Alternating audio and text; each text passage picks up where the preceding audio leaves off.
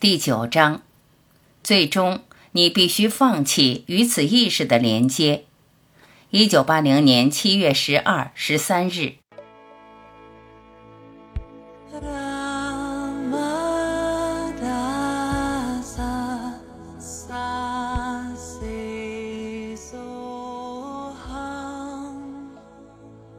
导师。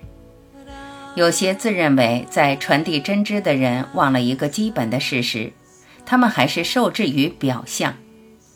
有些传授知识和接受知识的人情不自禁地展开模仿秀，模仿其师承者的言行举止。于是老师穿什么他就穿什么，老师喜欢的动作他也照做不误，而所谓的传递真知也变成了概念的游戏。这就是传统宗教习俗的建立过程，那些传统的礼拜仪式就是这样逐步形成的。但所有这一切都和根本的真知无关。你曾经听说的一切，你曾被告知的一切，对我而言都不具任何意义。我只想知道你是否接受这个事实。你唯一真正具备的知识，就是你在的真知。就是这个意识。除此之外，无论你自认为拥有什么知识，都不过是些谣传罢了，都只是些后天学来的东西，全部奠基于虚幻的意识，是不是这样？求道者，对我而言的确如此。这份真知彻底地剥离了我来时的包袱，我对于自己过往所学再无丝毫兴趣。导师，剩下的就是“我在”这个基本概念，那是唯一剩下的一个概念。但即便是它，也必须离开。如果你抓着它不放，那它就会生出一堆的负担；如果你忽略它，它就只好离去。求道者，我感觉自从跟随您以来，我就开始被您一次次地拉回到“我在”之感当中。我意识到安住于我在之感是绝对必要的事情，由此我们才能超越它。其他的事我可以想、可以说、可以做，却全都偏离了您给我的核心教导。我最先是通过读您的书而接触到您的教导，后来在您的现场临在之下，我的信心彻底的强化，并臣服于您的教导。您的话就是恩典。通过语言的形式向我流传。导师，最后人还是必须要放弃与这份意识之间的连接，那是最为究竟的目的。求道者，我们总是在心智的层面对自己做出无数的假设，而您的教导则如心智无法理解的悖论，打入我内心最深处。就如某个假设必须化解掉自己造就的关于自己的所有假设，当那不可思议的恩典降临时，我们仿佛是跳出了一般的自我定义，跳出我们习惯的我在界定，这真是无法言表啊！导师，那些展开灵性追求的人希望有所得。但当他理解我说的话之后，有所得之心就消失了。求道者，期待本身消失了。导师，那些到死还在牵挂着家庭的人，不可能理解我说的话，不可能领悟真知之秘。如果一个人真的正确的理解我的教导，这人的最终结论将会是明白我根本就不存在。于是哪里还有什么有所得之心？哪里还有什么想要之物？那么无论世俗之物或非世俗之物，哪里还有什么所谓的追求？谁来追求？意识是自发的发生在你身上的，而这个自发来到之物也会自行离去。所以你能把什么当成是自己的身份？在你毫不知情的情况下，那个意识就自行降临于你了，是不是这样？求道者，绝对是这样的。意识的来去与我完全无关。您今天早上谈到欲望，说若是某人已完全解脱，那么他将以绝对为家，而平息所有的欲望。我有点疑惑的是，您的这种讲法是从绝对的角度而言吗？因为我观察到，只要这个身体还存在，欲望就不可避免的会发生。究竟是他们的欲望变得更加合理合法，不再对这些解脱者构成束缚，还是他们真的已彻底的根除了欲望，除了维系这个身体心智的正常运转之外，毫无其他的冲动和想法？导师，智者可以做所有他想做的事情。从外表来看，他仿佛还有欲望，而且也在试着满足这些欲望。但是究竟而言，当他知道自己其实并无任何身份时，他就是绝对。那么，谁还会从这些欲望中受益？谁还会在乎这些欲望？求道者。欲望的驱动力消失了，这一点非常的明显。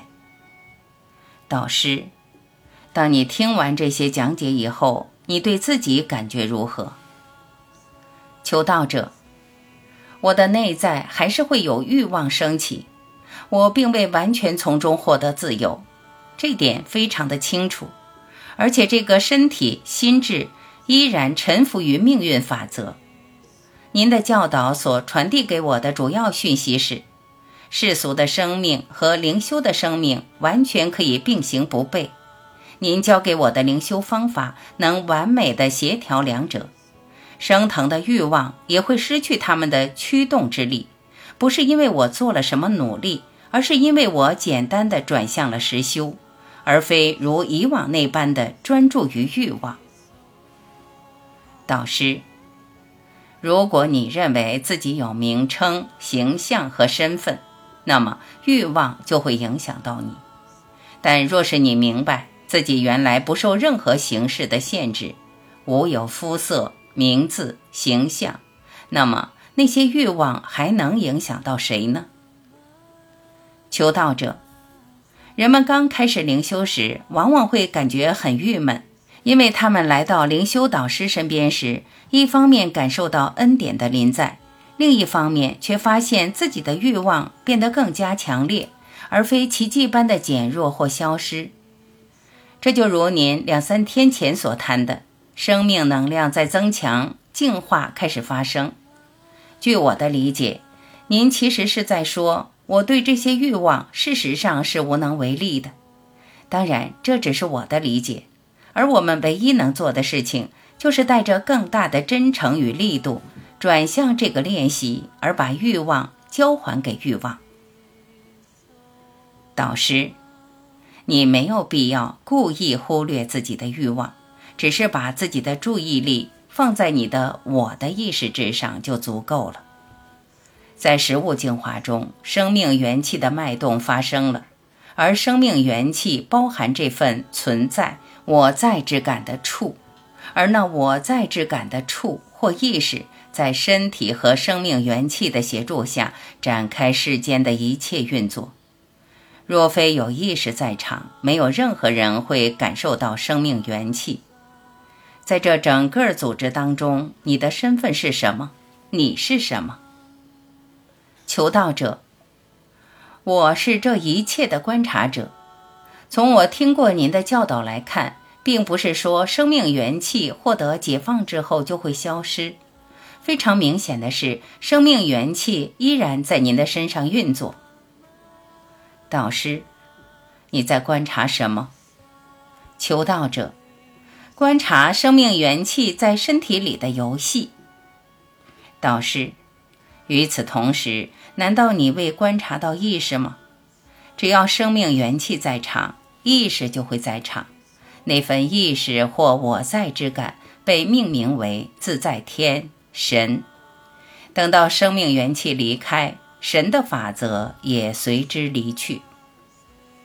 求道者，生命元气代表的是那能为我们注入生命活力的能量。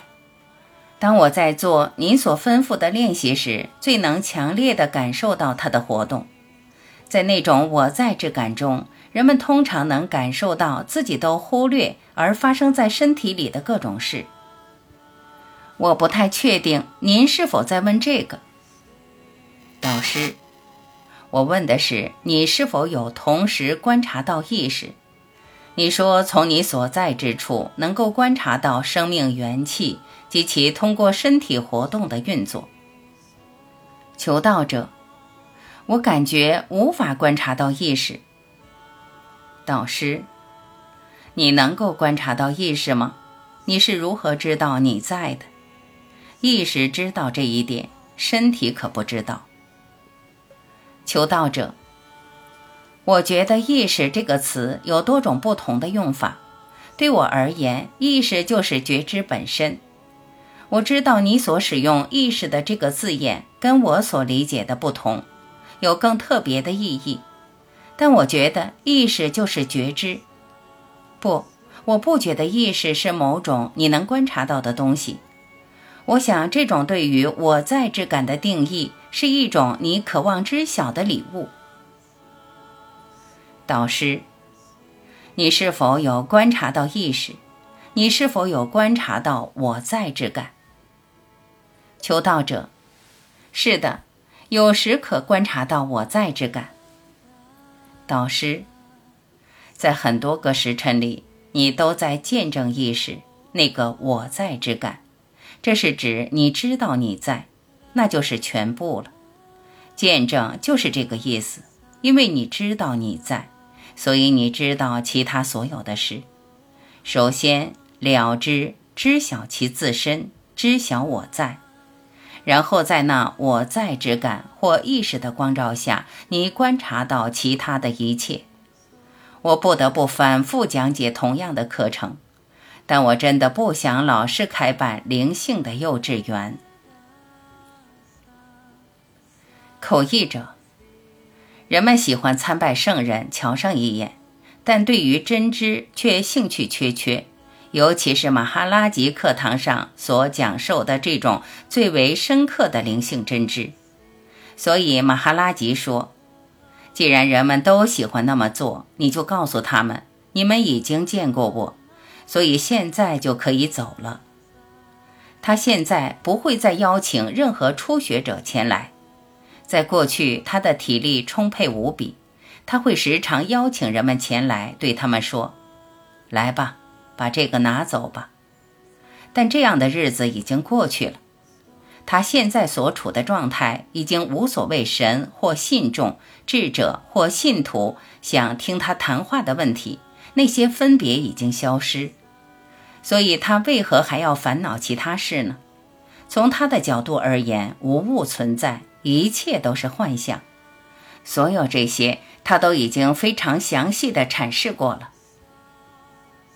求道者，有时只是一个术语的运用问题，而不是学员们的误解。有时我觉得，在将马哈拉吉的教导翻译成英文时，应当更注重术语运用的一致性，否则大众对这些术语的一般理解偏差过大。将会失去他教导当中那完满的力量。口译者，这些译文都是照着马哈拉吉自己的灵性词汇表翻译的。求道者，人们将不得不回复到使用梵文术语的状态，然后花上大量篇幅来解释这些术语。对应的英文词汇不够，无法解释马哈拉吉的这些开示。口译者。英式英语和美式英语之间也有不同。求道者，我知道，因为我就是在英式英语的环境下长大的。口译者，我们也有一些困难。以梵语一词为例，它被用在物理学和其他一些学科中，但在此处，它被用来指称绝对真知。马哈拉吉如是说。导师。你看，这个我在之感，在通常情况下是五种元素之间的交互作用和游戏。植物从土当中长出，在水的协助下开始发芽。从植物中精华被提取出来，这些精华是一切生物的食物。从中又生出人类的粮食。从这份食物的精华中，我在之感得以维系。食物被储存在一个身体形象中，不断的被生命元气消耗，而在消耗食物的过程中，生命元气又维系着我在之感的火焰，使之不灭。若想拥有我在之感，食物之身和生命元气是必不可少的要件。简言之。我们可以说，我在之感是食物之身的精华和生命元气通力合作的产物。正因如此，我在之感或意识才延续下来而得以存在。现在这个意识，当它跟身体、心智搅在一起时，就是个体性，它会受制于身体和心智，心智不过是概念的累积罢了。五种感官，眼、耳、鼻、舌、身，收集摆来一大堆存货，就变成心智。而无论你说出什么言语，依然属于心智的范畴。所以，当意识被身体和心智所限时，它就是个体性、个人性。我总是告诉人们。你要借由不认同于自己的身体、心智来剥除自己的个人性。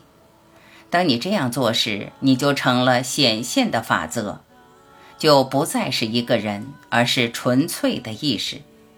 当你处在这样的纯粹意识状态中时，你就能观察到心智之流，观察到念头升起，而你却不是念头。你不会认同于念头。因为是你在观察身体及其行动，所以你并非身体及其行动，你与身体毫不相关。如此一来，你就处在纯粹的意识中了。这是第一步。当你只是纯粹的意识时，你就是一切显现。你必须认识到这一点。然后，因为你存在，所以一切得以存在。你的世界和你的神都得以存在，你是一切之因，你是一切万物得以存在的先决条件。无论这一切万物是你的神或你的世界，你只是安住在意识中，你的注意力中只有意识，别无他物，那就是冥想。现在下一步就是我们早上提出的问题。你身处的位置能否观察到意识？这同时也是最后的一步。当你身处的位置能观察到或见证意识时，当然，同时你也能观察到生命元气、身体及其行动。那么，仅凭此观察本身，就证明了你和意识是完全无关的两回事。求道者。您前些天曾提到过这一点。第一步是安住于我在的觉知当中，然后逐步确认、强化并巩固这种状态。那么，此人就能处于见证者之境，冷眼旁观过去自以为是的那个自己。导师，所以当你处在能观察意识之境时，你就超越了意识。那么。你就处在我们所谓的觉知状态，绝对知识或智的状态。这种状态是否有在你之内坚固地扎下根来，或是你仍在继续摇摆不定、犹豫不决？求道者，自从我来到这里以后，这个核心的我在之感变得稳固得多。我甚至都无需回家，一天两次地打开书本阅读。然后才想起我应该做什么。我发现自己现在自然而然的就会被拉回到这种状态之中。导师，对于意识的见证，究竟是我们需要去做的一件事，还是必然发生的一件事？你现在是否还无法回忆起对于这个问题的答案？在读完我是那之后，你仍无法得出见证意识是必然之事的结论吗？假设你刚结婚，你知道此后自己跟以前已有所不同，你的状态发生改变，你见证你的妻子，你知道自己是一位丈夫。同样的，在读完《我是那》之后，你知道意识就在那里。难道他意识并未正在见证意识吗？读书是一回事，但真正把书中的真理应用到你的生命中，则是另一回事。当你理解我所说的话以后，你是否已能看穿自己的真实身份？你能否开始明白自己的真实身份？求道者，片刻的领悟是的，就如日出东方，那光芒势不可挡，我能够觉知到它。导师，你能否理解黎明？在日出之前，你能否理解何谓日出？求道者，从理智的层面能够理解。导师，不见得。求道者，你无法见证到他。导师，那个我在的真知，他是否有任何可触可感的形象？这一点是否已经非常的明晰？那么，你又将如何开展你的日常活动呢？既然你知道自己天生就无形无相，那么你又将如何审慎地履行你的职责？求道者，我无需履行这些职责，他们是自动发生的。导师，你能否完全地抹去你所代表的那个出生符号？求道者，无法完全抹去。导师，那么。你如何能说自己已了悟真知呢？求道者，我从未说过那种状态很稳定。它是，我只是说有时会升起您跟我们描述的那种感觉，它势不可挡，清晰无比。导师，你依然会感觉自己已经理解我的言辞之意，但你理解的到底是什么？现在你有可能为那种狂喜状态而欢欣鼓舞，但它能持续多久呢？这种喜悦的状态能维持多长时间？它就如升腾的火焰，依靠的是底下的燃料。求道者，狂喜依然受制于时间。导师，有什么是不受制于时间的？你在的体验受制于时间，你知道你在，那就是一种受限于时间的状态。意识本身就意味着一种受时间限制的状态，而且时间是自发显现的。这个意识或我在之感就是时间。随着意识的出现，时光之轮就开始滴答作响。所有这一切都是概念的游戏。这个我在的基本概念是自发出现的，他喜欢我在，他爱那个我在的状态，他喜欢吞食更多的概念，然后深陷其中。那么，所有这些概念的源头是什么？就是这个基本的我在之感。但请不要忘记这个事实：我在之感本身只是一个受制于时间的概念。所以这一切不过是心理的娱乐罢了。世界是一个幻象，它并非恒常。它为何非真？因为你在此所获得的每样知识都无法如真知般永世长存。我有一堆的身份，我是一个小孩、小男孩、青年、中年人、老人，就如其他的概念般。我认为他们也会永存不易。但他们却总是让我失望。最后，我已经非常衰老，吃饭都必须要人喂食。如你所知，就是用一个瓶子喂食。那么，对我而言，哪个身份才是真的呢？随着年龄增长，日渐成熟。尽管一方面你会越发成熟，但另一方面，你却不断的在被岁月敲击、削弱。一方面，随着年龄增长而越发老化；另一方面，我的剩余寿命正在逐步削减。无论我一路收集什么身份来充当我自己，或当做我的知识储备，我最终都得舍弃他们。到我死的那一刻，就一无所有了。从童年到老年，你有着身体的、精神的和概念的各式各样连接。这些连接不会一直跟着你，它们终将流逝。最终是你与我在之感的连接。你一直认为这份连接会时刻陪伴你左右，但最终它仍将离你而去，因为它也受制于时间。所以，当身体死去时，那个从小到老陪了你一辈子的我在之感也将离你而去。因此，那个永恒的真理并非那五种元素能把握的，它超越五种元素所能触及的范畴。但凡是你所见证到的，都在不停的变化。你所见证到的是不断变化的状态，但见证本身却是不变的。而最终，当见证都完全停止时，剩下的就是永恒的状态。这个谜底只有在你了悟关于你出生的真知时，方能揭晓。求道者。那怎么可能呢？导师，别问我，转向内在问你自己，你绝对拥有那份关于你出生的真知。求道者，是的，但在这个人世间，哪怕你走在正确的道路上，哪怕你一路行善，却难得有好报。